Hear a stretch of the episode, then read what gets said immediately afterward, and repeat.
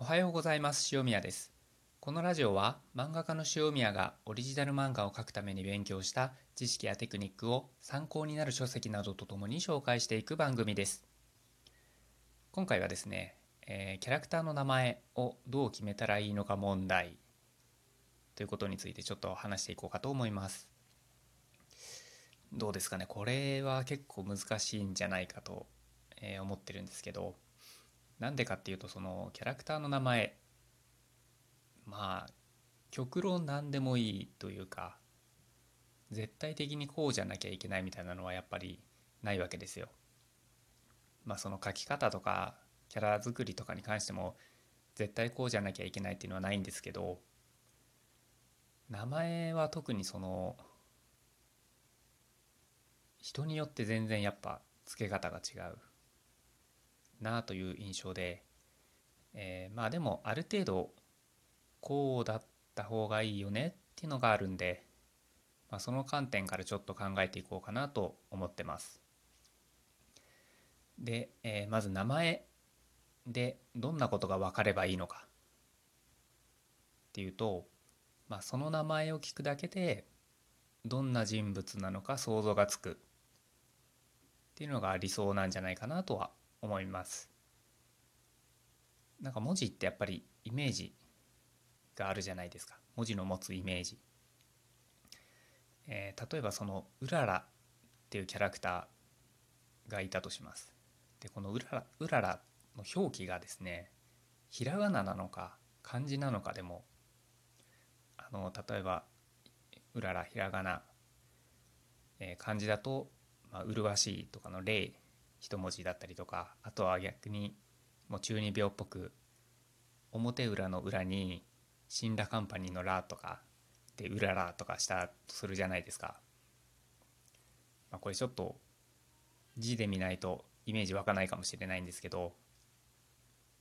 まあ全然イメージが違うわけですよどれも。ひらがなで「うららちゃん」っていう子がいたらまあなんか幼い純粋な少女のようなイメージがやっぱあると思うんですけど麗しい一文字だとなんかもうちょっと大人びてる凛とした感じの女性のイメージになりますし最後の中二病っぽい字面を当てるとその字面だとこう性格がちょっと悪そうな不良とか悪役っぽいイメージがやっぱりついちゃうなっって感じはしますよね。その響きだけじゃなくて表記だけでも結構イメージが左右されるっていうのが分かるんですけどこのイメージがですねキャラとずれてるとそれだけでキャラの顔と名前が一致しづらくなるんじゃないかなって思っててそのイメージに合った名前と字面っていうのが必要になるんじゃないかなと思います。そのキャラクター例えばそのキャラクターを想起させる漢字とか言葉とかから考えてみるっていうのも一つの手なんじゃないかなと、えー思います。一方でですねこの名前の持つイメージとキャラクターのイメージを真逆にしてしまうっていう方法もあるんですけど、えー昔あったゲームでですね「街運命の交差点」っていうゲームご存知でしょうか？確かセガサターンかなんかで最初出た、えー PSP とか移植されたりとかしてたはずなんですけど僕は PSP でやったんですけどあのこのゲームにですね登場するキャラクター主人公の一人に、えー細井よし子っていうキャラクターがいるんですね。で漢字は細い太い細いの細いに井戸の井に美しい子で細井よし子っていうキャラクターなんですけどこの名前からどんな印象を受けるかっていうと、まあ、やっぱり細くて美しい女性っていうイメージを受けると思うんですけど実際はですね、えーすごい大食い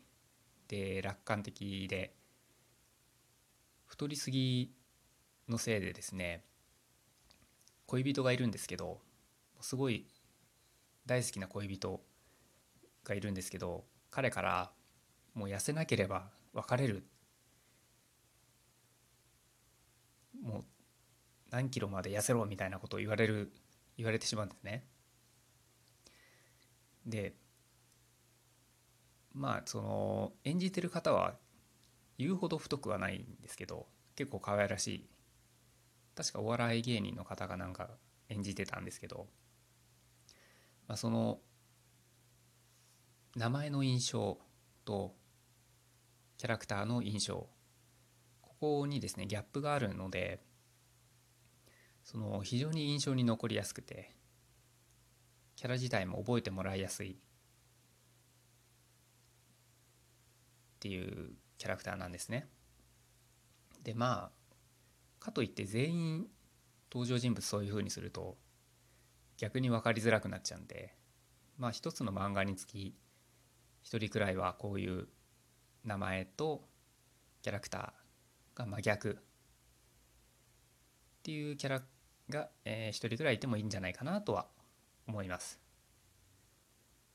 逆にですね、えー、避けた方がいい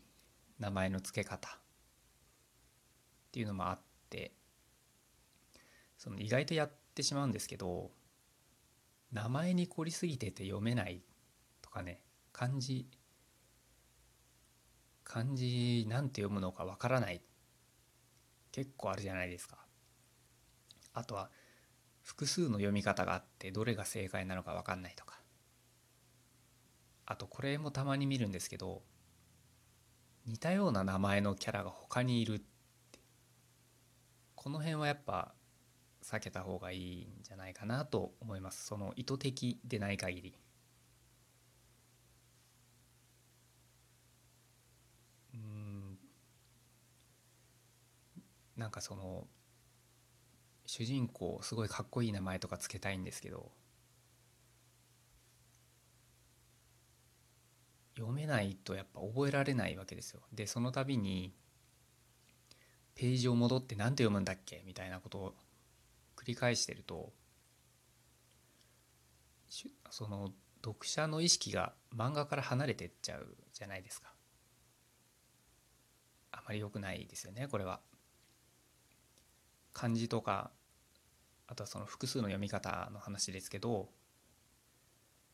長いに田んぼの田で永田さんっていう人もいますけど長田さんって読むこともあるじゃないですか。この辺も結構やっぱ混乱したりとかしてしまいますよね。であと似た名前だと例えばヒロインがあかりちゃんだったとして友達があかねちゃんとかだったりすると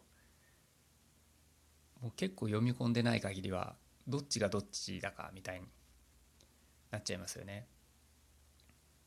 なので最初の一文字目をまず変えてみたりとか文字数を変えてみるとかっていう変化はつけた方がいいんじゃないかなと思います。なんかそのにえー、なんて言うんですかね海外ドラマとか小説とかで馴染みのない海外の名前の人がいっぱい出てくるともう誰が誰なのか分かんないじゃないですか正直。経験あると思うんですけど日本語でもそういうことはまあ起こりうるので気をつけましょうということですね。あとはまあ何ですかね漫画らしい名前の付け方っていうのもあってちょっと古いんですけどマジカルタルルートくん分かりますかね？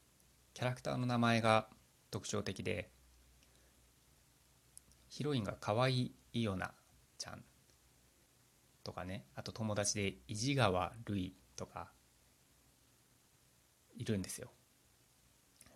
えーと、この手の名前の付け方って最近だとその「古見さんは古見賞です」とかねヒロインは古見将校だったり主人公はただの人人とか幼なじみとか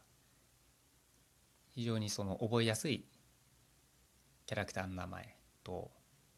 う名前から性格がわかるっていうやり方もありますよね。漫画的にはそのありですけどドラマ化したりするとちょっと恥ずかしい気もするんでなかなか難しいとは思うんですけどまあそのいろんなパターン名前の付け方っていうのはあるんですけどキャラのイメージに合っているということ読み間違いが少ない、えー、似た名前の人が他にいないっ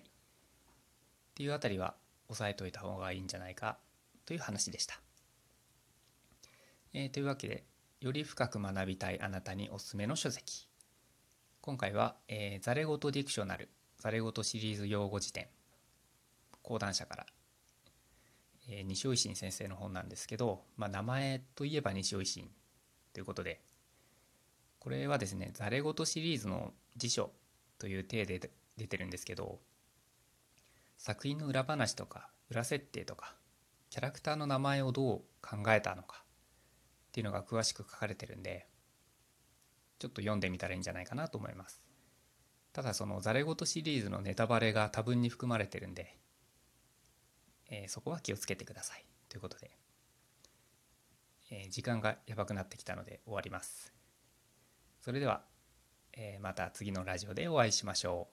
う。さようなら。